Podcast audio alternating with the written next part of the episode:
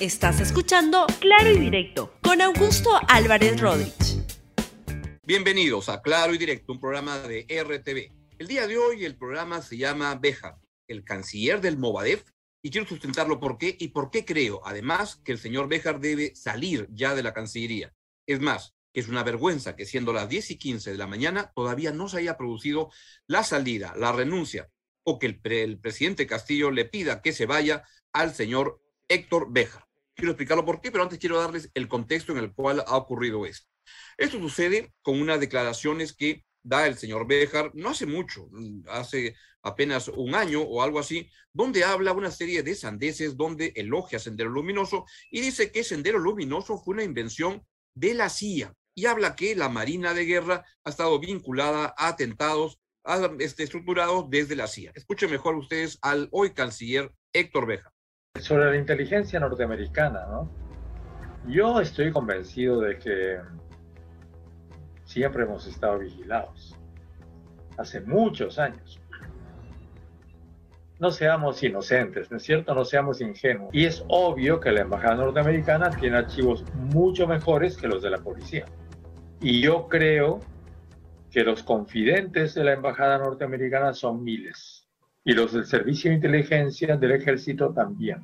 Y yo estoy convencido, no puedo demostrarlo, de dos cosas. Uno, que Sendero ha sido en gran parte obra de la CIA y de los servicios de inteligencia. Uno. Y dos, gran parte de las operaciones de división de la izquierda tienen algo que ver con los servicios de inteligencia enemigos. Eso por supuesto que no puedo demostrarlo, pero, pero estoy convencido de eso, ¿no? Bien, lo que el señor Béjar está planteando son cosas que no tienen sin sentido, pero que además no las puede demostrar de ninguna manera y uno se pregunta, ¿esa es la mejor persona, la persona más capacitada que puede presentar el gobierno de Pedro Castillo, del presidente Pedro Castillo? Aunque con frecuencia no parezca el presidente, porque el que parece el presidente es Vladimir Cerrón, quien el domingo en una entrevista en Canal N dijo que este, cuando le preguntaron, ¿usted qué cargo quisiera tener en el gobierno y que no ha podido porque como está condenado por corrupción, pues no puede estar en cargos públicos? pequeño problema, dijo, yo quisiera ser el canciller de la República. Como no puede, ha puesto a Cerrón, que es claro que él fue con la idea y le dijo a Pedro Castillo, él va a ser el canciller, y entonces Castillo se entusiasmó. Pero el, el, problema es evidente. Alguien como esa persona no puede ser el canciller de la República. Quiero que escuchen más cosas que él ha, ha dicho para luego darles mi explicación por qué. Adelante, por favor. Todo esto que hemos tenido ahora, de las famosas canicas, de los, disparos a, quemarropa, eso no lo hacen necesariamente los policías. Lo hace gente de inteligencia disfrazada de policía. ¿Ya? ¿Quiénes, salen eh, en, en, grupos extremistas a armar la bronca? ¿Ustedes creen que solamente son las barras de la? ¿Cuántos agentes de inteligencia hay metidos en, esas barras bravas que salen a armar bronca y a, justificar la represión? Entonces, y eso es una cosa antiquísima, eso se ha hecho de, desde la Revolución Rusa. Desde el siglo pasado se viene así, todo lo hacen todas las policías del mundo.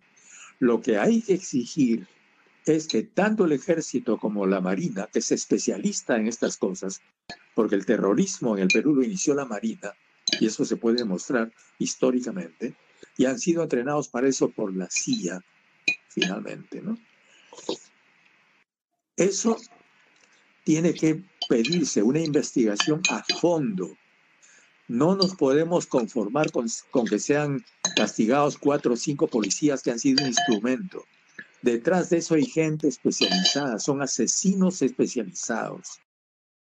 Bien, como consecuencia de estas declaraciones y como nadie en el gobierno hacía nada, apareció el día de ayer un comunicado de la Marina de Guerra del Perú, que quisiera que lo muestren, y donde plantea su distancia enorme con el señor canciller. Porque, especialmente cuando dice que el terrorismo en el Perú lo inició la Marina y no se puede demostrar históricamente y han sido entrenados por la CIA finalmente. Lo que le dice la Marina es que este, eso no tiene ningún sentido, rechaza eso, pero además le recuerda que la Marina ha peleado contra el terrorismo terrorismo del cual el señor Héctor Béjar parece ser un romántico con añoranzas de la época de cuando era guerrillero y que participó, según las versiones, en este, asesinatos de personas. Ese es el señor Héctor Béjar que hoy en día quiere construir otra historia. Y acá lo que quiero plantearles es que el problema es que la Marina de Guerra no tiene por qué sacar ese, ese, ese comunicado. Pero es que no queda otra. Cuando el ministro de Defensa, que es el que debería salir a dar la cara, es alguien que también tiene unos tremendos problemas en el país porque fue expulsado de, la, policía y alguien como esa persona, cuando eso ocurre, su CAMEC no te da el carnet ni para hacer guachimán. Eso es lo que pasa. Lo que ocurre es que eso sucede en el Perú y se está trastocando totalmente en que a quien le corresponde salir a defender a la Marina de Guerra ante estos agravios tan penosos, debe ser el ministro de Defensa. No lo puede hacer porque está metido en lo mismo y porque el problema de fondo es que en este gobierno hay demasiada gente vinculada al Movadef. El ministro de Trabajo es un fundador del Movadef y lo primero que hizo al llegar al ministerio fue legalizar el brazo sindical del Movadef, en el cual, con el cual participó Pedro Castillo en el año 2017 y uno encuentra que muchas personas en el Congreso de la República vienen de ese lado. Y el problema es que se va encontrando demasiadas personas vinculadas a esas ideas del Movadef, que como ha dicho la congresista uh, Betsy Chávez del propio Perú Libre, es el brazo legal de Sendero Luminoso. Tenemos en la Cancillería de la República a un canciller con añoranzas por el Movadef, por el terrorismo, por la guerrilla, por todo esto con declaraciones que dicen sus este, allegados que las dijo hace un año. Bueno, hace un año no es tanto tiempo, es lo que sigue pensando este señor. Y alguien así no puede estar en la Cancillería de la República. Está mal que la Marina saque ese comunicado, pero creo que no le quedaba otra, porque lo que no puede es dejar pasar estas cosas con un canciller que la verdad este, sigue dando que hablar y de manera lamentable. Él fue a Palacio de Gobierno el día de ayer y parecía que este, iba a suceder qué, cosa, que este, iba a renunciar no, sigue muy pancho en el puesto. Y la Cancillería ah, emitió un comunicado el día de ayer donde dice que las declaraciones del canciller han sido manipuladas. Desde hace algunos días se vienen difundiendo declaraciones de Héctor Béjar, dice el canciller de la Cancillería, cuando no ocupaba ningún cargo público, pero es la misma persona, pues no, ocupaba el cargo, pero es la misma persona que piensa como piensa, las cuales han sido manipuladas, no han sido manipuladas, se han mostrado tal cual. Este, yo no, he querido mostrar la, la, parte de su conferencia donde este, me alude a mí como si fuera un elemento este, negativo y todo, en fin, ese es su derecho a pensarlo, ¿vale? Que le viene, ponme el, el, el, comunicado más grande. Y lo que, este, lo que señala es que esta campaña sistemática de editar declaraciones antiguas, por Dios, no son declaraciones antiguas, no son manipuladas, son las convicciones del canciller de la República. Y ahora quiero explicarles por qué esta persona eh, debe salir. Es más, que es una vergüenza para el país que no haya salido del cargo hace este, ya el día de ayer mismo. ¿Por qué? Primero, porque el señor Béjar es un romántico de la, ah, de la subversión es esa la persona que tenemos como canciller de la República en este momento. Y eso es inaceptable. Y él no puede mancillar a instituciones fundamentales del país como la Fuerza Armada de manera indebida. Si hay que criticar la Fuerza Armada, hay que hacerlo, pero no con estas suposiciones. Segundo, la presencia de Béjar, de, de mancilla a la Cancillería de la República, que es otra institución importantísima del país que hay que proteger. ¿Para qué? Para que pueda cumplir su misión. Y quiero volver luego sobre ese, ese, ese tema. Además, el señor uh, Béjar lo que ha demostrado desde que ha llegado al cargo es ser una alfombra roja al servicio del chavismo. ¿Para qué? Para tenderle las puertas para que puedan llegar acá Evo Morales, para que puedan mandar todas esas ideas y estructurar una política que rompe los intereses del país de mediano y largo plazo. La Cancillería de de, peruana es una institución, que busca proteger intereses de mediano y largo plazo, no los intereses políticos de las amistades del señor Béjar. Pero quiero ir más allá de eso. Creo que es una vergüenza para el país que ya pasadas más de 24 horas de todo este problema, el presidente Castillo no haya dado una señal de tener la capacidad de reaccionar y darse cuenta que tiene por delante un problema político enorme. Esto puede envolver no solo a que lo traigan abajo al señor este canciller, que es lo de menos, sino que si es que al gobierno se le ocurre, y yo creo que Cerrón puede querer hacer eso, hacer cuestión de confianza con respecto a todo el gabinete por el caso del señor Béjar, esto puede acabar incluso llegando hasta la vacancia del presidente Castillo, porque se puede cuestionar la autoridad moral de alguien que mantiene como este canciller a alguien como él y alguien que mantiene como canciller alguien como Guido Bellido, que también está siendo acusado por temas de terrorismo, por Dios.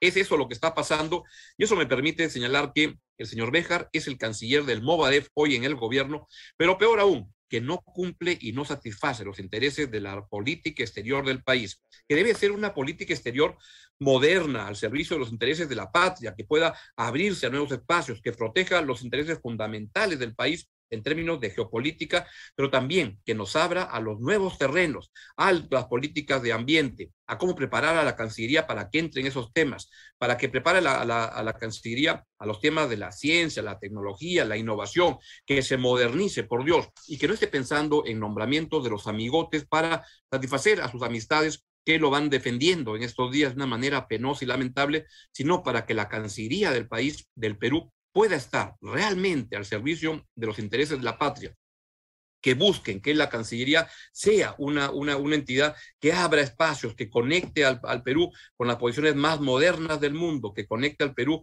con las posiciones este, modernas del mundo. Esto quiero decir, y no en estas este, visiones anquilosadas de un canciller que vive añorando las épocas de la guerrilla en las cuales él era un, un, miembro. Yo creo que este, por varias razones, porque está el gobierno del señor Castillo jugando con fuego al mantener a un canciller inaceptable, que es una vergüenza, pero también porque este canciller no le hace bien a la política exterior del Perú. La política exterior del Perú no es para que el señor Cerrón se, se vanaglorie y ponga a él, a quien crea que pone y que le dé las órdenes, porque en verdad el que quiere ser canciller ese ron, es para que sea una política exterior al servicio del país, de los intereses mm, fundamentales del país, no para los amigotes románticos del terrorismo y de la guerrilla. Eso es lo que es el señor Béjar y por eso debe irse hoy mismo, debió irse en verdad el día de ayer. Y es una vergüenza para el gobierno de Castillo que esto no esté ocurriendo. Y si no se da cuenta de lo que está pasando, el señor Castillo puede acabar en más problemas de los que ya está metido por su impericia, por su falta de darle dimensión a la importancia del cargo que el país le ha dado y que lo ganó de manera legítima en la elección. Pero eso no es una patente de corso para que ahora haga Castillo lo que le dé la gana. Por ejemplo, manteniendo a este canciller inaceptable en Torretagle, que debería irse de una buena vez. Muy bien, es todo lo que les quería comentar el día de hoy. Les deseo que tengan un estupendo día y que sean este, solidarios con las personas que están pasándolo todavía mal por el virus, por la crisis y apostemos a que a pesar de todo, el Perú siempre tiene futuro y siempre hay luz al final del túnel. Nos vemos mañana aquí en Claro Directo en RTV. Chau, chau. Gracias por escuchar Claro y Directo con Augusto Álvarez Rodríguez. Suscríbete para que disfrutes más contenidos.